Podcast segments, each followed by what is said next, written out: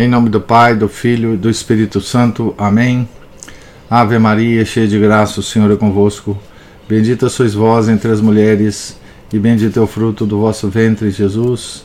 Santa Maria, Mãe de Deus, rogai por nós, pecadores, agora e na hora de nossa morte. Amém. São José, rogai por nós. São Felipe Neri, rogai por nós. Nossa Senhora de Fátima, rogai por nós. Em nome do Pai, do Filho e do Espírito Santo. Amém. Bom dia a todos. Nós estamos aqui na, no topo da página 106 da biografia de São Francisco de Sales, escrita pelo padre Jacques Leclerc. Estamos aqui no meio das freirinhas da visitação, estamos ouvindo, né? O nosso santo em um colóquio espiritual com essas suas queridas filhas, né? Parece que mesmo aqui a perfeição não se alcança imediatamente. Abre aspas. Talvez vocês pensem que a perfeição se deve encontrar assim de repente e que basta enfiá-la pela cabeça como uma peça de roupa. De maneira alguma, minhas queridas filhas, as coisas não são assim. Felizes seremos se 15 minutos antes de morrer nos encontrarmos vestido com essa roupa. Fecha aspas. Aqui ele está falando da pretensão religiosa, nos informa a nota, né? Ou muito me engano, ou isso soa um pouco ao que nos referimos no começo dessas páginas. Abre aspas. Não pensemos que, entrando na religião, alguém se torna perfeito no mesmo instante. Aqui, a religião significa vida religiosa, né? Abre aspas. Certamente há muita gente que se engana rotundamente, acreditando que as pessoas que fazem profissão da perfeição não deveriam mais se preocupar em lutar contra as imperfeições, e, particular, e particularmente os religiosos, julgando que basta entrar na religião para serem perfeitos, o que não é verdade. Afinal, as ordens religiosas não são para acolher pessoas perfeitas mas pessoas que tenham a coragem de aspirar à perfeição. Isso é.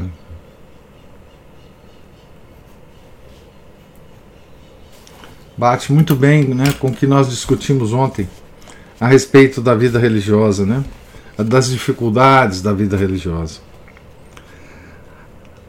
A perfeição é uma coisa bela e parece tão próxima, ainda mais quando contempla, contemplada à distância. É como esses picos nas regiões alpinas. No alvorecer, a montanha encontra-se logo à frente, bem ao alcance, mas depois de longas horas caminhando em sua direção, permanece lá, ainda muito distante. Essa doutrina não nos é encorajadora. A nós que somos débeis. Isso é o autor falando, né? Monsenhor é um bom pai. E suas queridas filhas são boas filhas, mas permanecem sendo humanas. Ele não se ilude e não as visita só por boa educação. Abre aspas. Estou sempre pronto, sempre pronto, sem que, me, que tenha me preparado. Mas antes de todo o resto, convém que façamos o sinal da cruz. Antes de responder às questões que me fazem, quero dizer uma palavra sobre algo que me acontece com frequência. Se é que nos meus sermões acabo sempre atingindo alguém em particular na repreensão que faço dos vícios, sem, todavia, ter qualquer intenção de fazê-lo. Portanto, antecipo-me a opinião que nossas irmãs poderiam ter a meu respeito, julgando que falo para alguém em particular ao me referir a algum defeito que terão talvez cometido. Mas apesar de não ser essa minha intenção, reconheço que ficarei contente se isso acontecer. Os filósofos, e particularmente o grande Epicteto, Epicteto colocam em patamares um tanto diversos um barbeiro e um cirurgião, se bem que agora quase já não diferem. Essa diferença se verifica primeiro no recinto de trabalho, porque dizem, aproximando-nos do salão de um barbeiro, sentimos um grande bem-estar, tendo em conta que sempre há uma criança tocando flauta, além do cheiro agradável do perfume que o barbeiro espalha com tanta prodigalidade. Pelo contrário, a, a sala do cirurgião é mal, é mal cheirosa e não se vê outra coisa além de emplastros e ungüentos, e são contínuos os gritos dos pobres pacientes. Ai, o que estás fazendo? Meu Deus, que dor!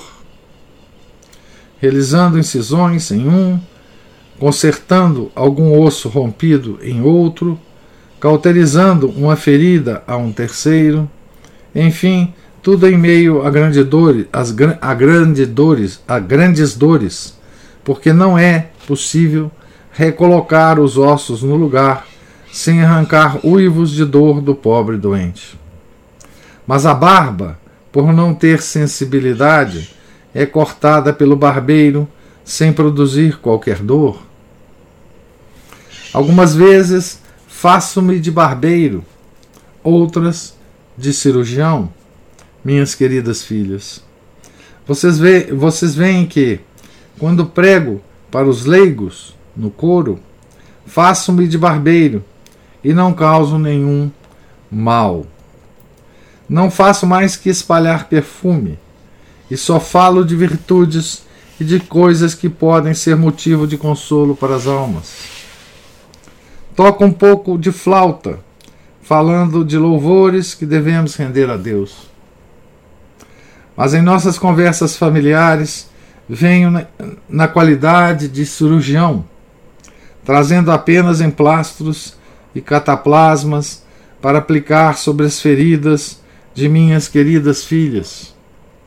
E mesmo que gritem um pouco de dor, não deixarei de pressionar minha mão para melhor fixar os cremes e curá-las por esse meio. Se faço alguma incisão, não será isenta de dor para minhas filhas. Mas não me preocupo, porque estou aqui apenas para isso. Quem é do mundo é incapaz de fazer o mesmo, já que incorre no erro de pensar que as pessoas religiosas e votadas à perfeição, à perfeição não devem ter a mais mínima imperfeição. Mas cá entre nós, minhas amadas filhas, sabemos bem que isso é impossível, porque não receamos causar qualquer escândalo, revelando francamente nossas pequenas enfermidades.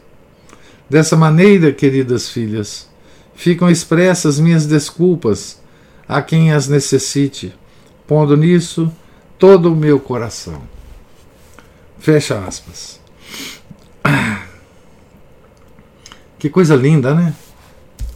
Que, que metáfora, né? De, que ele usa aqui, né? Do barbeiro e do cirurgião, né? Ah, e ele, ele aqui revela um pouco né, da sua técnica de, sermo, de sermonista, né? É, a técnica de quando ele fala para os leigos e quando ele fala para as religiosas, né? É uma é uma coisa muito doce que ele está falando aqui, né? Alguém, portanto, seria capaz de afirmar que falta vigor em São Francisco de Sales? Ou podemos acreditar que fosse mordaz na intimidade? Talvez aqui tenhamos conhecido somente o homem que toca flauta, mas agora já o vemos pressionar o emplastro sobre a ferida. E como sobressai a doçura em meio ao ceticismo. Abre aspas. Mas cá entre nós, minhas filhas amadas, sabemos bem que isso é impossível. Fecha aspas. Só isso não vale todos os sonetos do mundo. Que profundidade nessa simples reflexão! E acima de tudo, quanta indulgência e bondade! A indulgência do amigo das almas, do Padre que perscrutou muitos corações e que conhecem, conhece a debilidade dos homens. A bondade própria de Jesus, que perdoa e releva sempre sem exigir das almas nada mais do que podem dar. E isso tudo com uma nota de gracejo. Abre aspas. Perguntava eu um dia a essas mulheres leigas que vêm aqui se me diriam a verdade caso lhes fizesse uma pergunta. Respondendo afirmativamente, quis saber o que pensavam das filhas da visitação. De imediato, algumas disseram ter encontrado aqui maior bem ao que poderiam, ao que poderiam imaginar, pelo que dei glória a Deus. Outras, porém, responderam que via bem a diferença entre ler a regra e vê-la praticada. Porque a regra é mel e açúcar é a própria doçura e perfeição, enquanto se vê aqui certas imperfeições cometidas pelas irmãs. Sorri no meu íntimo, pois pensam que, com as regras tão perfeitas, não se admite imperfeições na conduta. Fecha aspas. E agora, antes de continuar, apenas mais uma palavra Abre aspas. É preciso ser espiritual para entender a linguagem das almas espirituais. Aqui ele estava falando da vontade de Deus para elas. Fecha aspas, né? Compreendem?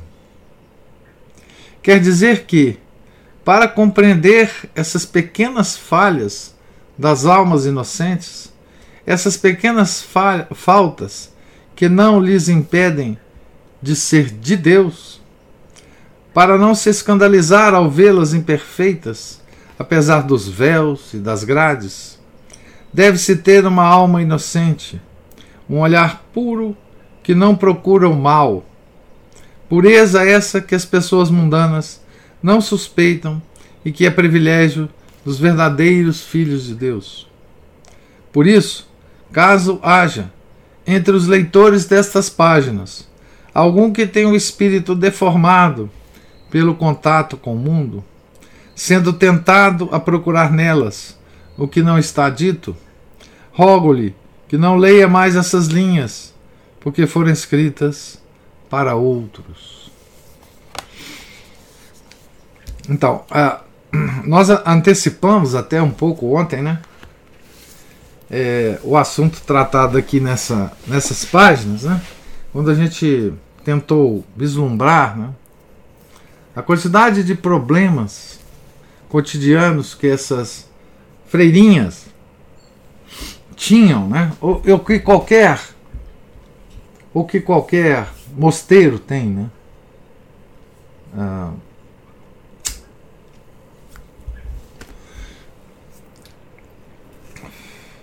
pequenas invejas,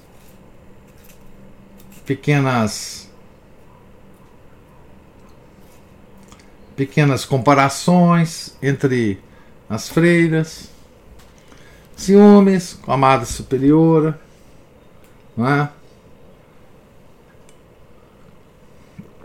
certa tibieza na no segmento da regra, enfim, tudo isso, né? É, veja que São Francisco Sales está completamente consciente desses problemas, né?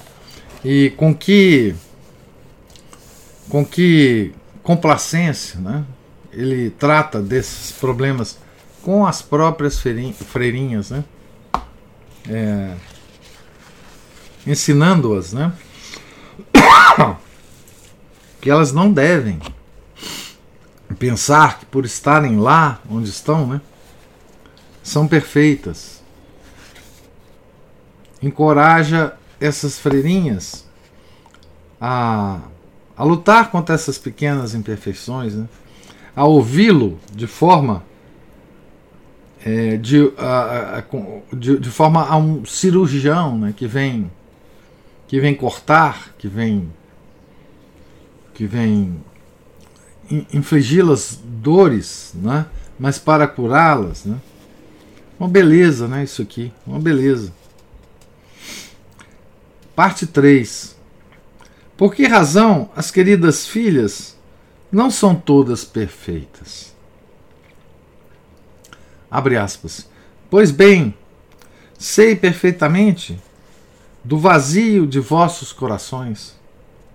Caso contrário, seria uma grande infidelidade. Quero dizer que não somente rejeitamos e detestamos o pecado mortal, como também toda sorte de afeições desordenadas. Mas infelizmente, todos os cantos e recantos dos nossos corações estão repletos de coisas indignas aqui nesse sermão ele estava falando dos sacramentos, né? Fecha aspas. Aqui está o ponto.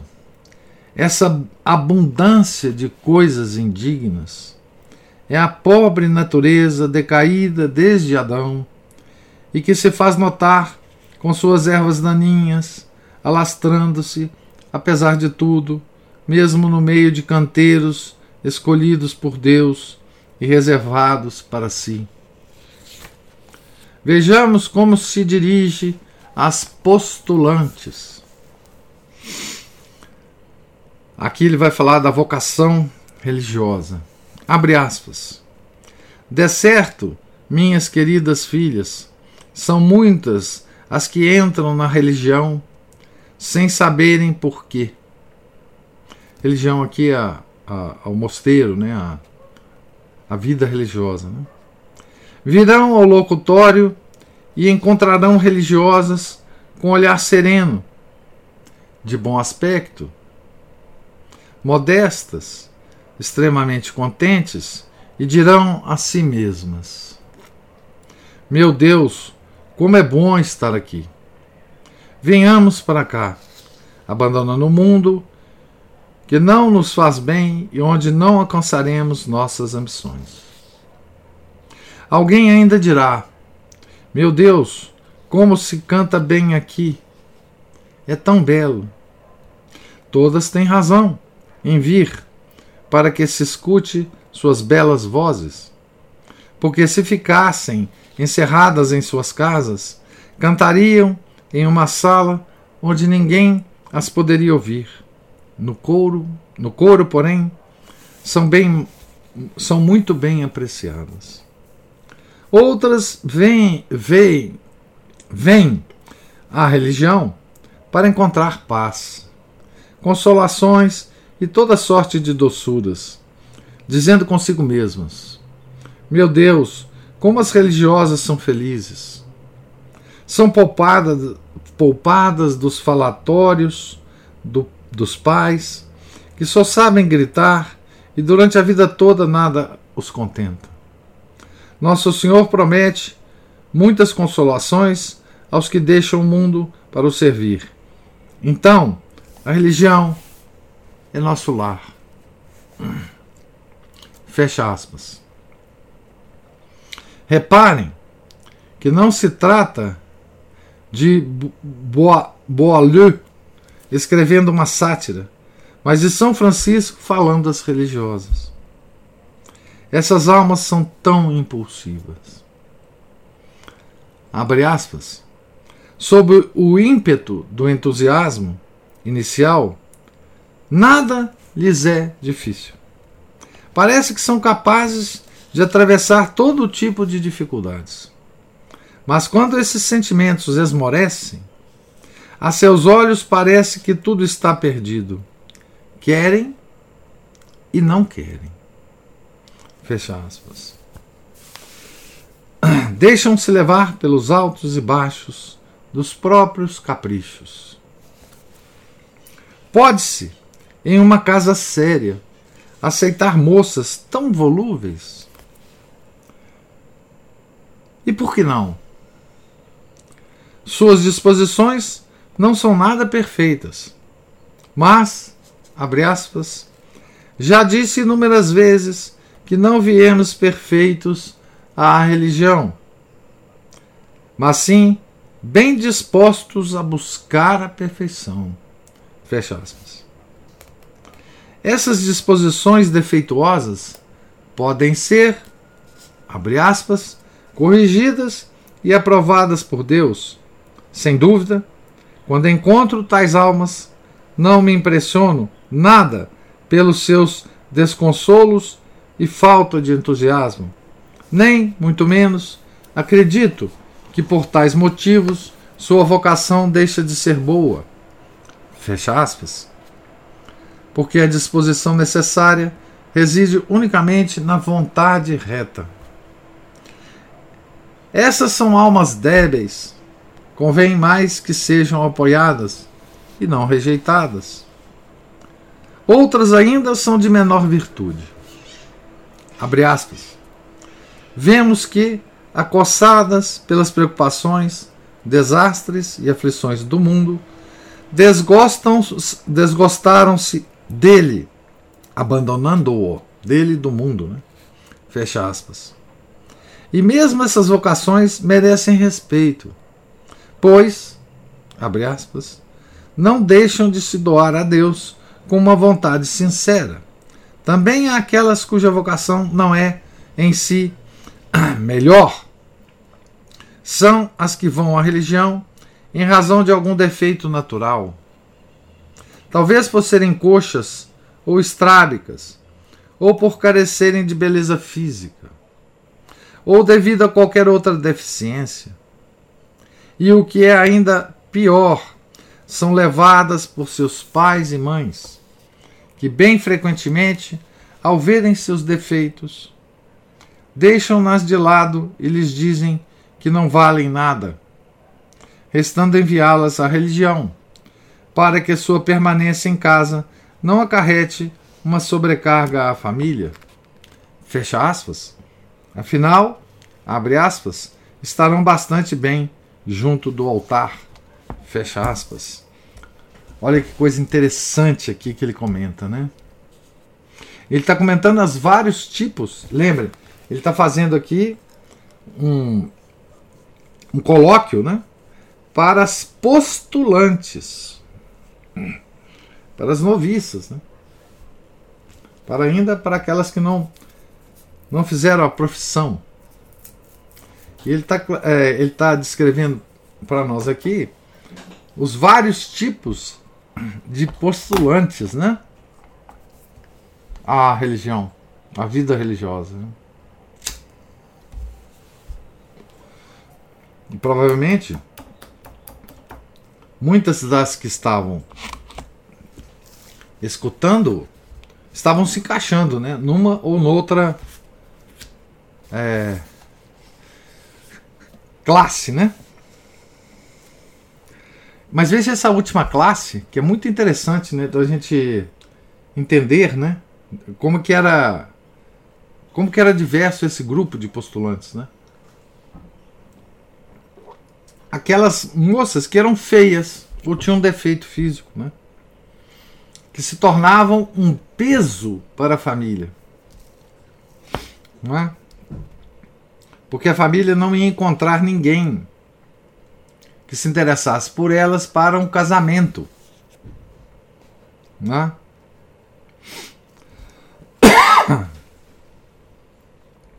Deixam-nas de lado e lhes dizem que não valem nada.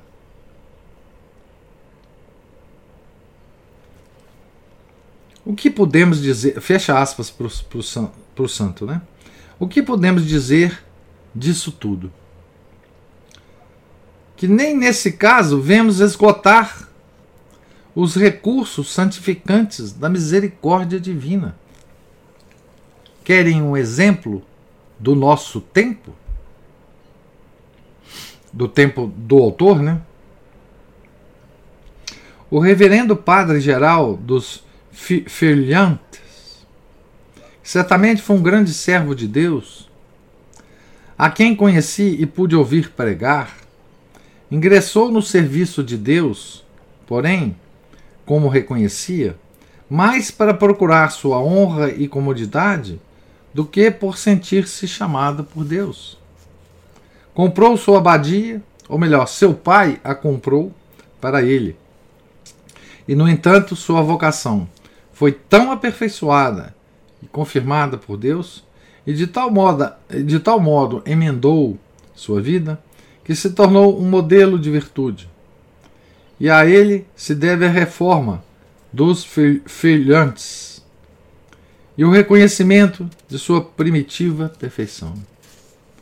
É assim que o divino artesão se compraz em construir belos edifícios, utilizando madeira retorcida e com aspecto imprestável.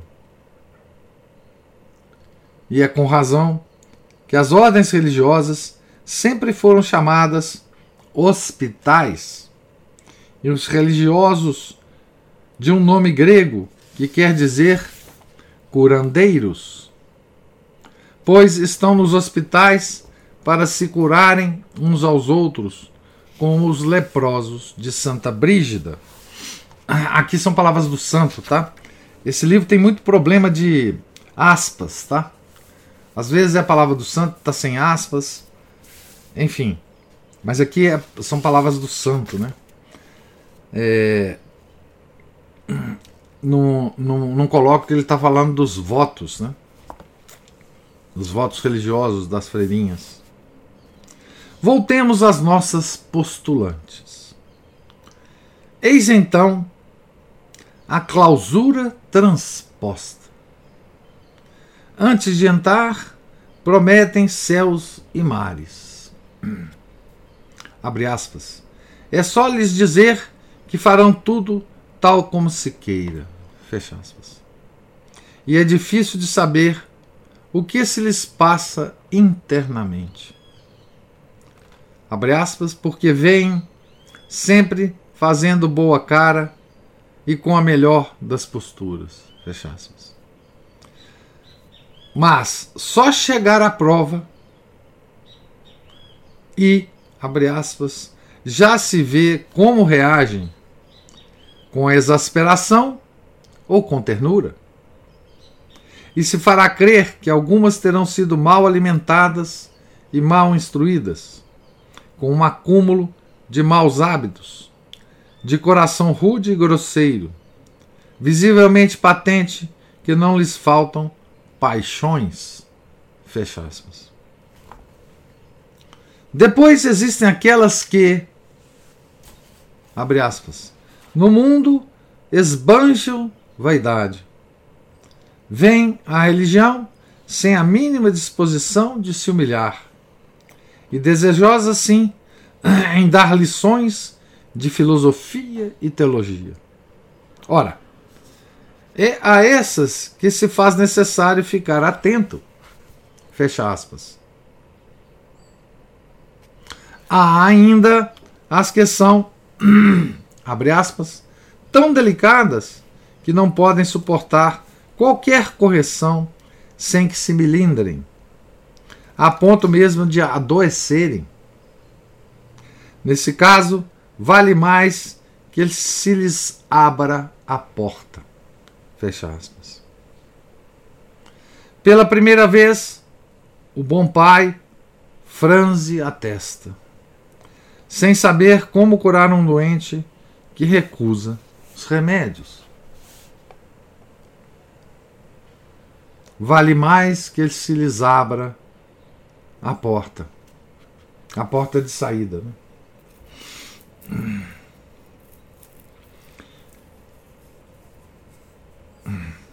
A quem que ele fala? Que vale mais que se lhes abra, abra a porta. Aquelas tão delicadas que não podem suportar qualquer correção sem que se melindrem, a ponto mesmo de adoecerem. A essas que ele está falando isso, né?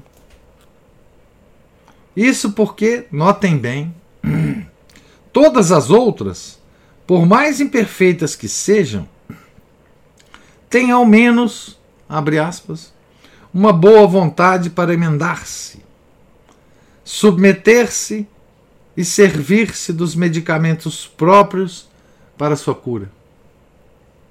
E mesmo que sintam repugnância pelos remédios e os tomem com grande dificuldade, isso não quer dizer nada, contanto que não os deixem de utilizar. Fecha aspas. Mesmo as que estão no mundo esbanjando vaidade,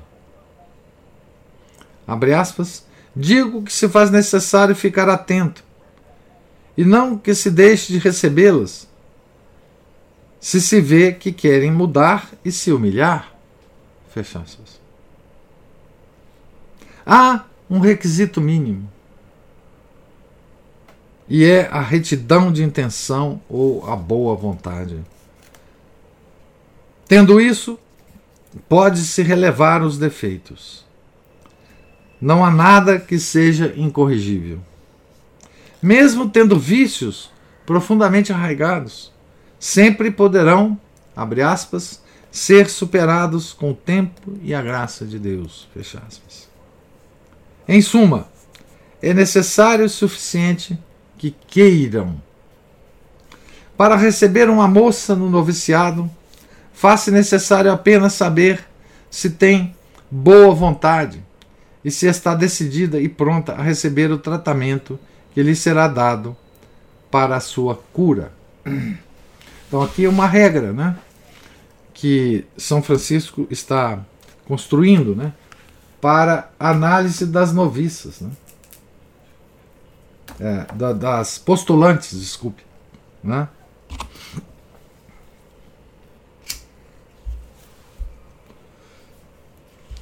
Embora haja uma classe em que ele fala que deve se abrir para essa classe a porta de saída, né? Tá certo?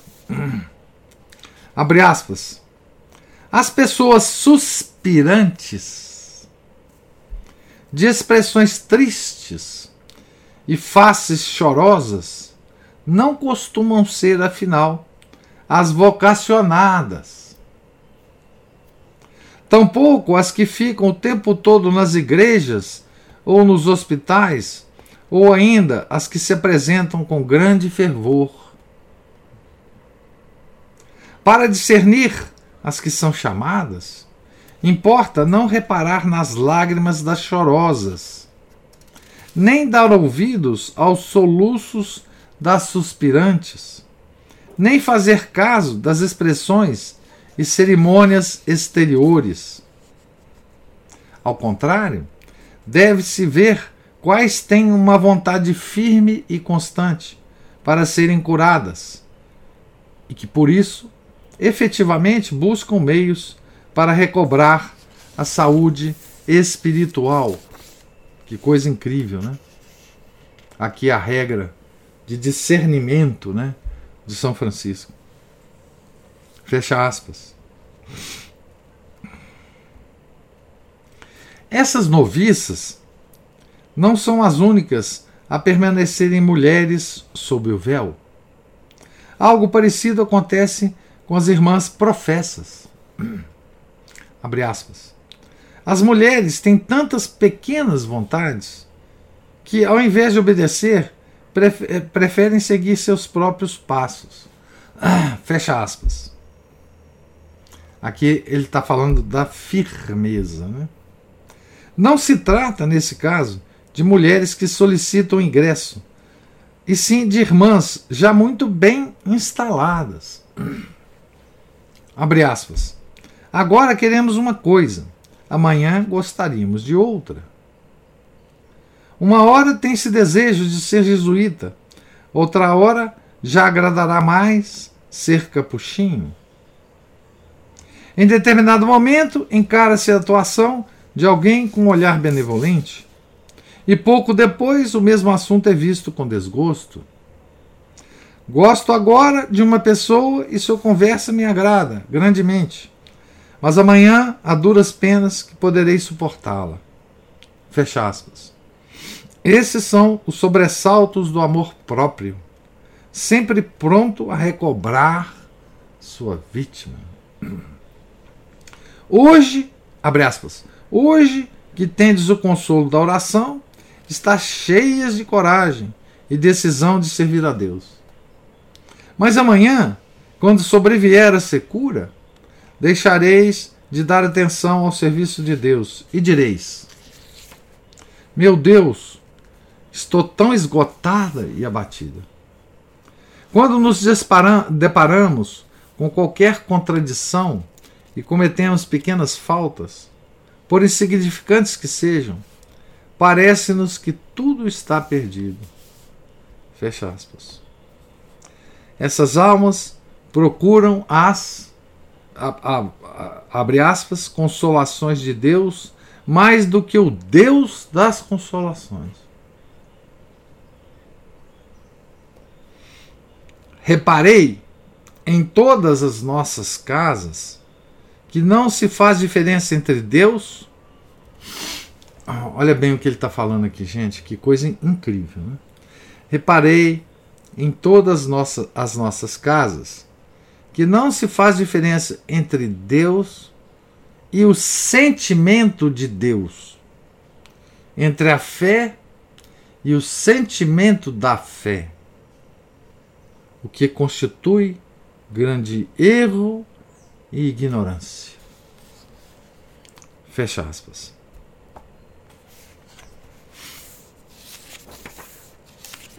Eu vou parar por aqui porque esse, esse item é longo.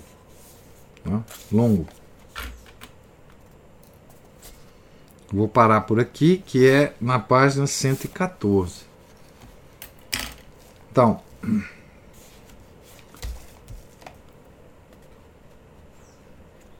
tudo isso aqui, né? Todo esse discernimento, toda essa análise psicológica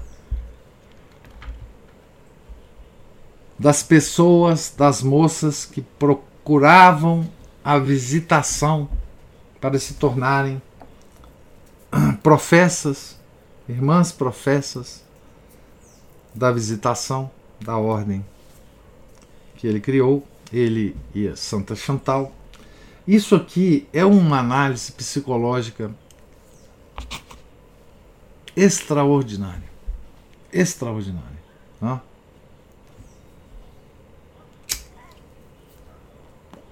E tão extraordinária que, embora ele esteja fazendo isso, né? pensando naquelas mulheres, aquelas moças que procuravam a visitação, isso pode ser aplicado a todos nós, né? A todos nós. sobretudo hoje. Não é? Essa classificação de personalidades, né? Que ele faz aqui. E entre, entre parênteses, eu vou colocar aqui uma, uma observação. Veja que o São Francisco de Sales não usa o conceito que a gente tem hoje de temperamento. Tá? Ele faz uma análise psicológica que está absolutamente separada dessa questão de temperamento, né? Que a gente tem na cabeça hoje, né? Que está famosa, né? Nas redes, famosa nas redes, né? Então, mas é, nós, cada um de nós, né? Porque veja, ele estava falando para as postulantes, né? Portanto, ele estava falando para as leigas. Elas não tinham sido aceitas ainda. Elas podiam ser mandadas embora, né? Aliás, algumas delas, algumas dessas pessoas de certa classe de comportamentos e de aspirações, ele sugeria que se mandasse embora, né? Certo? É, e aqui tem tanta riqueza né, de detalhes. Né? Por exemplo, quantos de nós não somos, né? Não somos pessoas suspirantes, que temos expressões tristes e faces chorosas. Suspirantes é murmurantes, né?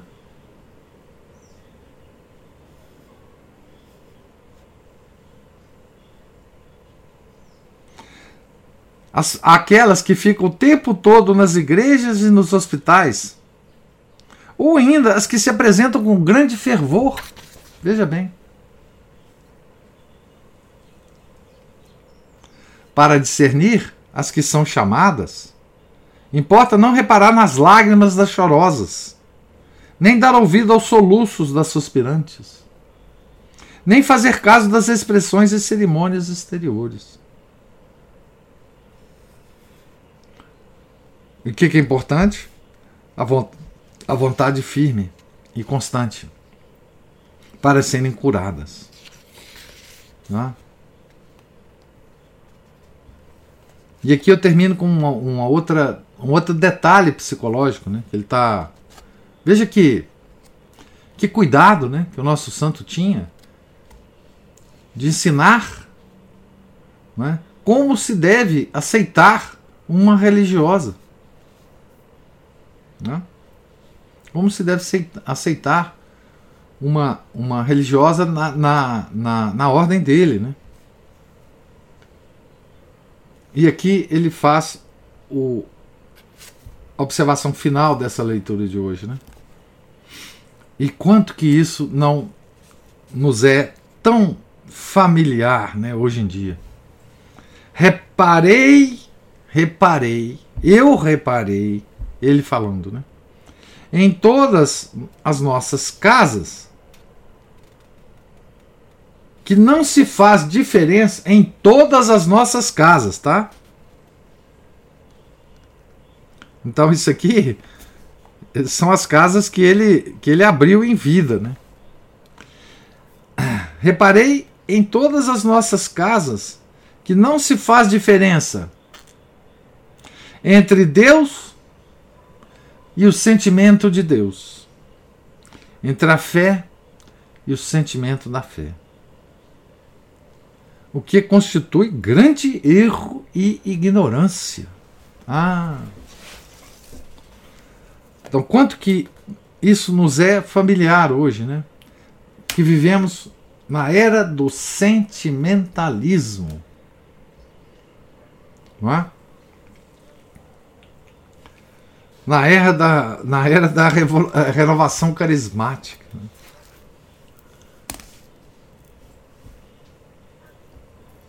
Outro dia eu estava ouvindo uma, uma, uma senhora da renovação carismática me descrevendo como o Espírito Santo fala com ela o dia inteiro. Como que ele que ele dá conselhos para ela o dia inteiro, desde o café da manhã até a hora dela dormir. Eu estava ouvindo isso, ela me descreveu. E eu estava pensando, meu Deus. Onde ela tirou isso, né? De onde ela tirou isso? Do sentimento da fé. Do sentimento de Deus. Né? como isso pode ser enganador, né? Ele chama isso aqui de grande erro e ignorância. Ignorância.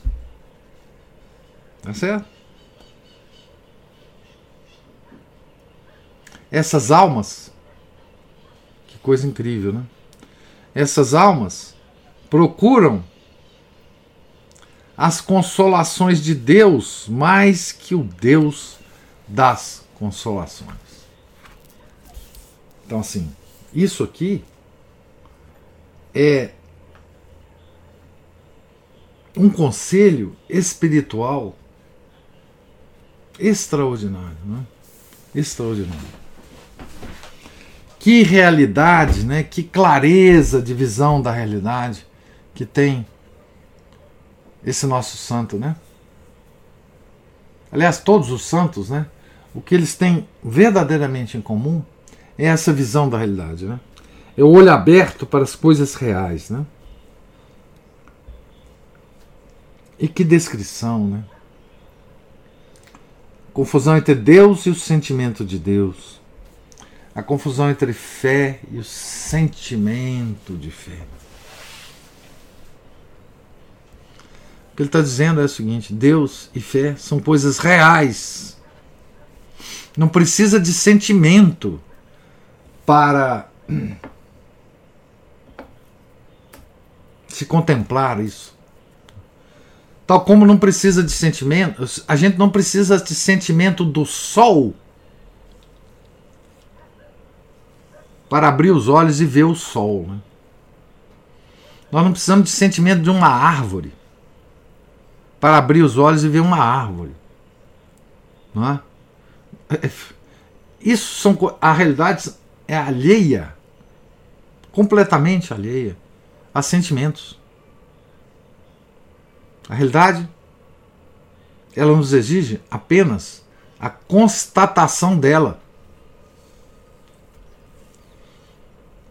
As coisas reais, elas não precisam de nenhum tipo de coisa além da nossa observação. Nós não provamos nada da realidade.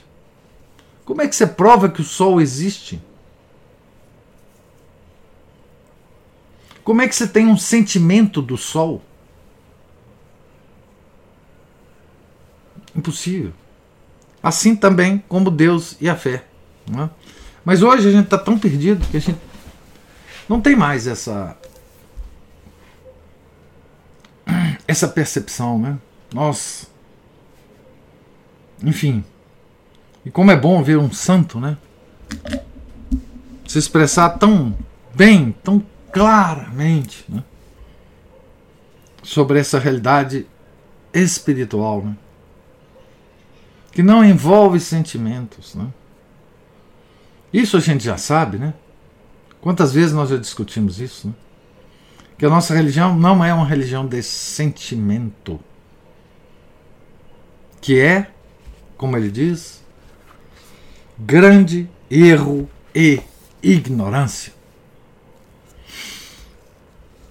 Então, termino por aqui as minhas, os meus comentários e a leitura. E agora deixo com vocês a palavra para os comentários, observações, se existirem. Professor. Sim, bom. Mas, bom. É, foi muito interessante essa, essa forma de discernir as vocações.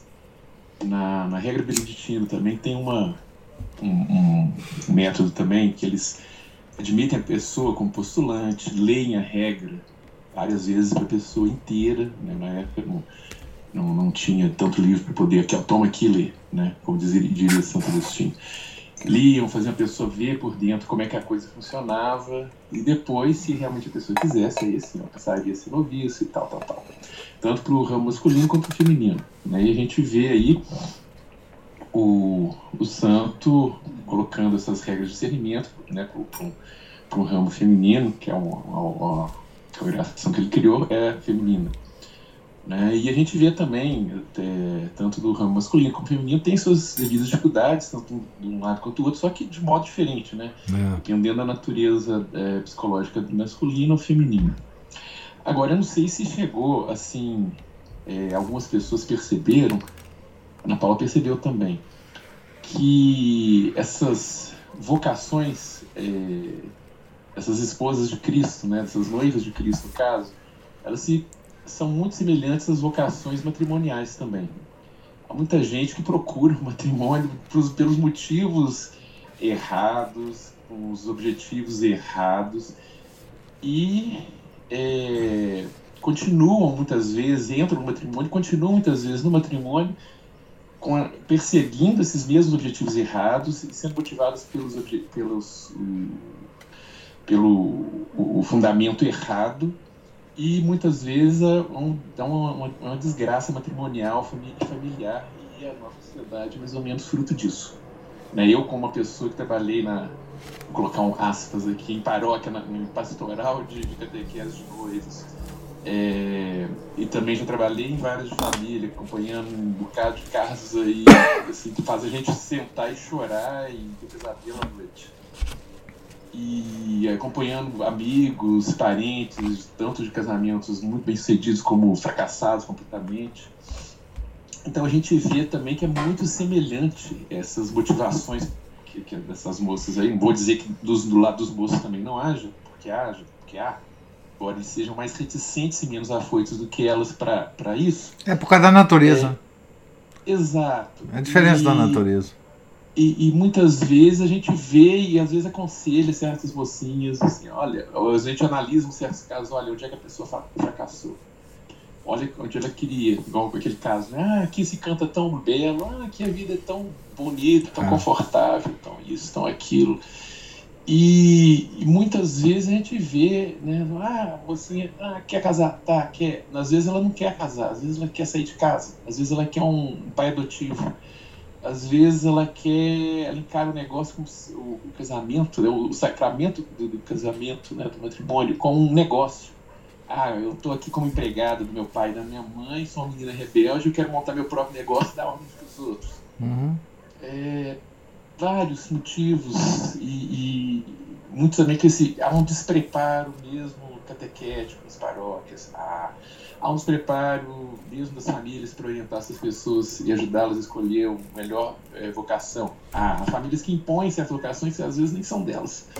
Há pessoas que não, não ajudam as pessoas a escolher os seus pares, né, os seus, igual na dança da, da de quadrilha de festa junina, né? Uhum. É, então, a gente vê muito, muito da, da, desgraça familiar assim, e muitas vezes também da, da questão da vida religiosa é, desgraçada também caindo indo pelo mesmo rumo.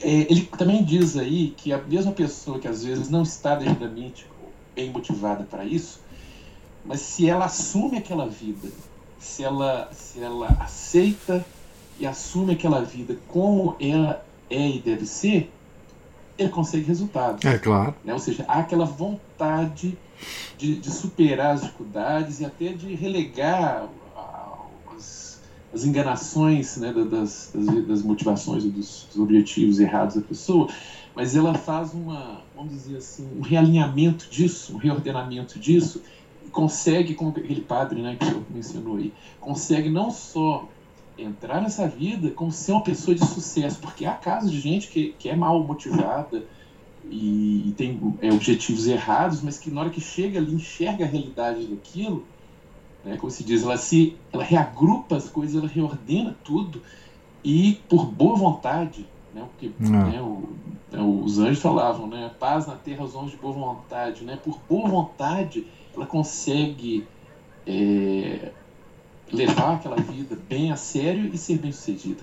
E aí essa, essa comparação que eu faço, né, é exatamente a escolha de, de, de, vocação de vida, tanto religiosa quanto matrimonial, ela hum. deveria passar por um discernimento, por um crivo também bem sério. E agora é com o senhor. Se eu quiser acrescentar alguma coisa, muito obrigado. Não, você falou quase tudo. Né? É, eu só chamo a atenção de que o, o ritual de, de profissão das religiosas é um ritual matrimonial, né? É, é bem um ritual matrimonial, né? Elas vestem de branco, tem o um véu, etc, etc. É, as semelhanças é, do matrimônio uh, real, né, externo à vida religiosa, é, é, muito, muito grande com, com essa profissão de fé das religiosas, né? É, as esposas de Cristo, né? É, e, e não é à toa que a igreja encara isso, né? Não é à toa. Porque as exigências da vida matrimonial elas são muito parecidas né? com as exigências da vida religiosa, né? quando encaradas do, na perspectiva correta. Né? Nós estamos ali num serviço religioso. Né? Num serviço religioso. É, o matrimônio é um serviço religioso. E você falou tudo. Quando, quando você fala que, que enfim, a, a preparação, né? Bem, hoje não existe preparação nem para uma coisa nem para outra, né? Quer dizer, eu imagino o que que ocorre, né? Nesses com esses postulantes nos, nos nas ordens religiosas modernas, né? Não posso nem, é, assim, eu não sei é, detalhes, mas pela pela desorganização da igreja eu posso imaginar o que seja, né? É, de alguns seminários ah, masculinos, eu sei detalhes apavorantes né, em relação a, essa, a esse discernimento. Né? É, mas das femininas eu não sei.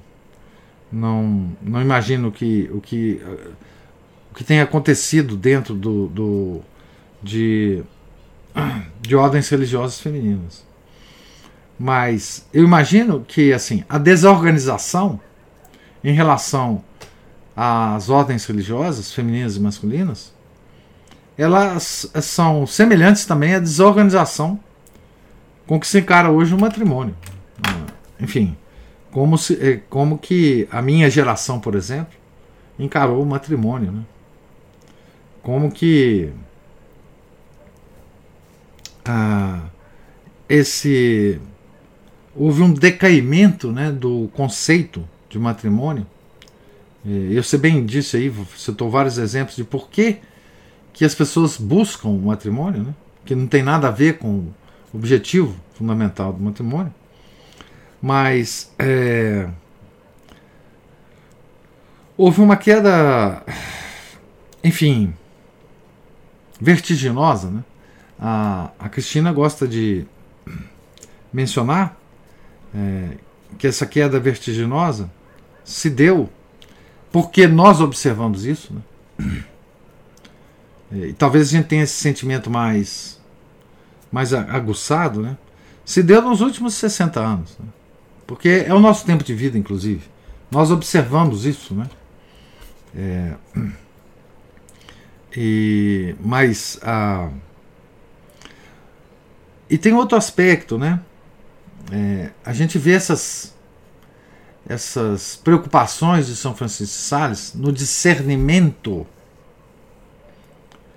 que o que a madre que cuida das postulantes deve ter, né? Que a religiosa que cuida das postulantes deve ter. É, que finura de análise psicológica, que, que, que detalhes né, que ele percebe é, mas hoje não existe mais nada disso. Né?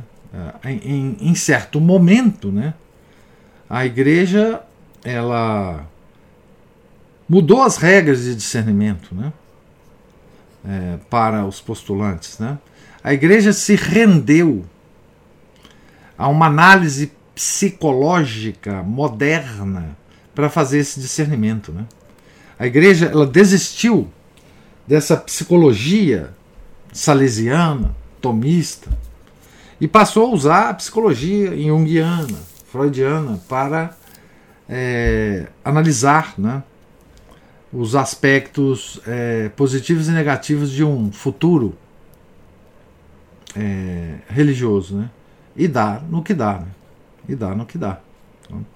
Então, se você usa a análise psicológica da psicologia moderna, que é o que parece que há hoje, é, para discernir uma vocação, vocês imaginam que vocação que você vai discernir. Né? Então, é, isso tudo faz parte do decaimento né, que a gente vê hoje. Mas dos padres, dos, dos religiosos, dos jesuítas, né, dos beneditinos que a gente vê hoje. Né? Enfim, dos carmelitas. Aqui a gente tem exemplos né, muito perto da gente, né? Ah, de monges, é, enfim. É, mas é. Mas é belo demais a gente ver, né? São Francisco de Sales fazendo esse discernimento para nós, né? É, é, descrevendo esse discernimento, né? Nesse, naqueles papos, né? Com as freirinhas. Naqueles papos com as freirinhas. Né? é, resgatando o grande, o grande, a grande herança que nós temos de análise psicológica, né? É muito bonito isso. A Cristina levantou. Eu, eu a citei, né? Agora ela tem direito de resposta.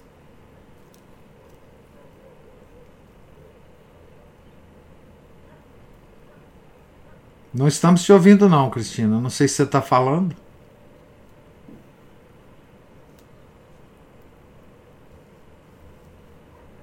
Cristina. Cristina tá muda. Liga o microfone aí, Cristina.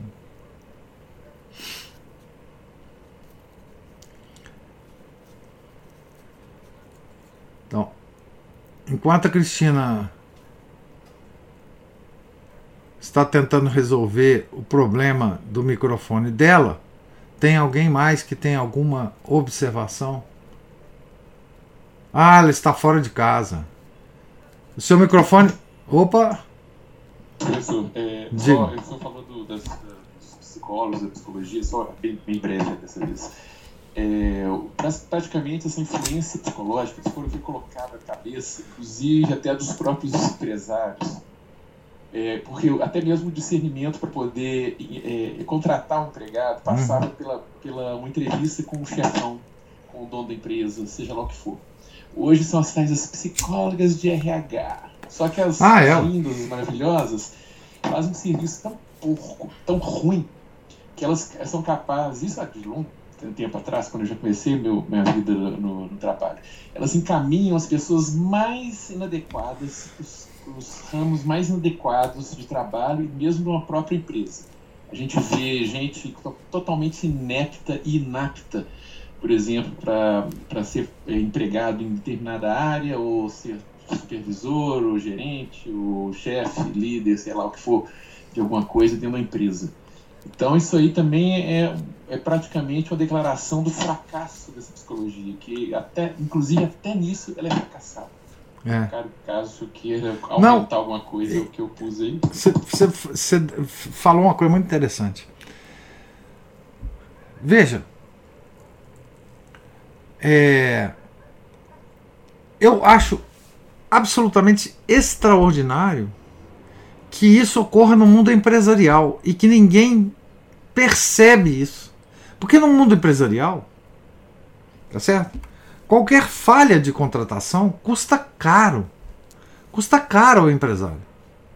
Né? É, e o que, me, o que me surpreende mais é que eles é, é, continuam no mesmo batido. No mesmo batido de análise de, é, psicológica. É, não tem ninguém que fale lá para o dono da empresa: escuta, nós precisamos outras regras para contratar as pessoas. Isso aqui não está não tá dando certo. Porque assim, você pode pensar, ah, num seminário, talvez, quem sabe, ninguém percebe, porque também as coisas vão ser é, percebidas muito depois, mas na empresa, a empresa, a pessoa, quer dizer, o supervisor dessa pessoa percebe logo que ela não está preparada. Né? E isso me, a, me, me surpreende é, muito, porque toda essa baboseira, dessa gosma da psicologia que invadiu é, todos os aspectos da nossa vida, mas esse aspecto é o que me surpreende mais. assim Como é que as pessoas contratam baseado nessas, nessas regras de RH, né? recursos humanos. Não só contratam, como dispensam também, né? É, usando as mesmas regras. É, isso é uma coisa extraordinária que você comentou, assim, porque isso tem tem. É, a, isso afeta o bolso das pessoas, né? O bolso do empresário. Então, assim, é, todos nós estamos à mercê disso hoje, né? À mercê desses conselheiros. Veja o tanto de gente que faz sucesso é, na internet falando besteira sobre essas coisas, né? Veja os grandes aí, não precisa nem mencionar nomes, né? Vocês conhecem muito bem, né? Os grandes é, youtubers que ficam estabelecendo regras para o bem viver, para o bem, sei lá, ficar rico, para não sei o quê. Ah, o Felipe está falando aqui, já fui entrevistado por psicólogos completamente fora da realidade. Bom, quem não, quem não foi, né? Eu tive o, o privilégio de, exceto para tirar carteira, naqueles testes psicológicos, né? eu nunca tive que fazer nada disso porque eu entrei muito cedo na, na, na universidade por concurso, né? E o concurso não não não não exige né, análise psicológica. Por isso tem tanto doido também na universidade, né? É, mas pelo menos a gente fica livre desses desses malucos, né? E, mas a, é impressionante mesmo isso, né? Os coaches, né? Agora, ah, pois é, a, coisa, a Ana, a Ana Paula é, lembrou o nome, né? Dos coaches, né? As pessoas procuram os coaches, é incrível isso, né? É, o, as pessoas é, fazem curso, né? às vezes muito caros na internet, para serem aconselhados por esses bobos da corte, né? Não sei como é que põe o nome disso, né? Professor. Diga, Paulo. Mas isso, a, a empresa, ela é um retrato da sociedade, né? Na verdade. Então, isso que nós estamos vendo aqui, é, seja em seminários, isso, isso mostra a fragilidade é, a falta de confiança que as pessoas têm e aí eles se submetem, né? Então, assim, você vê hoje claramente, todas, nas empresas principalmente, o RH dominando a empresa, mandando na empresa. O diretor do RH vira o CEO da empresa, não entende nada do negócio e ele vira o cara que manda na coisa. Então é uma, é uma inversão de valores, uma área de suporte se tornar a área que determina o rumo da empresa. Então isso aí mostra bem como é que está a, a, sociedade como um todo, não é a empresa, né? Então você inverte os valores de família, você inverte os valores de, de tudo isso. É, é nada mais que um retrato. Né? É, é, você tem razão. Nós vivemos num, num mundo de, de frouxos. Ninguém... Exatamente. É. Falou tudo agora. É. Falou tudo agora. Todo mundo é frouxo. Ninguém. Ninguém tem. O próprio empresário, ele às vezes não tem, não tem é, coragem de falar, olha, o RH, você falou que não. Mas eu vou contratar assim mesmo. É, não, não tem mais coragem. Esse, esse pessoal é todo um bando de frouxo. É, é uma coisa impressionante, Paulo. Eu, eu fico impressionado. Porque na área empresarial, isso tem dinheiro no bolso, né? Sim. É. Sim. Mas o negócio, professor, é, você, é, assim, pela minha experiência, você precisa de pessoas competentes no nível operacional. Lá para cima, você pode ter um monte de puxa-saco, não tem problema. Então aí é onde se cometem os maiores erros, entendeu? Ah, ah. Mas a, a turma de baixo vai sofrendo e vai tendo que tocar o negócio. É. Essa é a grande preocupação. Ninguém contrata por valores mais, né? Não tem, não tem isso mais. É... Então, é, realmente ficou muito. As empresas ficaram chatas. Ah. Como a sociedade está, muito mimimi, né? É. E não, e, to, e todo esse politicamente correto eh, na, nas empresas, isso tem um, um um encargo econômico assim monstruoso, né? Monstruoso. Né? É, eu diria a parte do RH e a parte jurídica das empresas é, sobrecarregam enormemente é, o lucro dessas empresas, né? Porque eu, eu tenho um amigo, um fato engraçado, que eles estavam numa reunião e ele falou que a coisa estava preta, né? Aí ele teve que fazer um mês de treinamento para ele não empregar esse tipo de terminologia, entendeu? Ah, sim, preto, é, é verdade. É. Não, isso é muito engraçado. Ai, meu Deus do céu.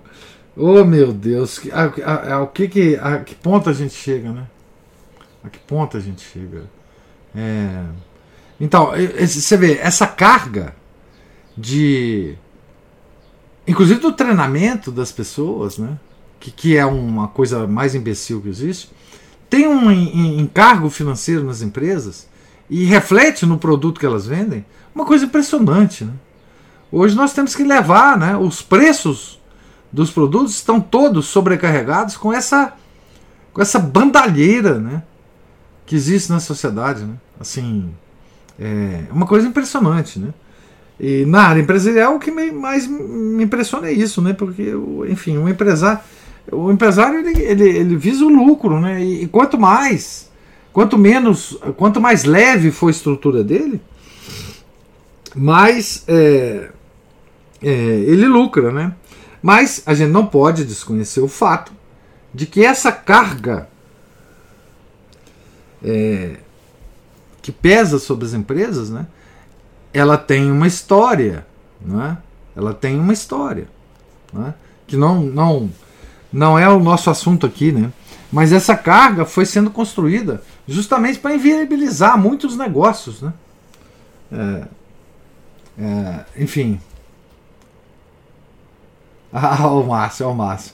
A coisa está subsaariana. Olha, olha essa. O afro, o é. afrodescendente.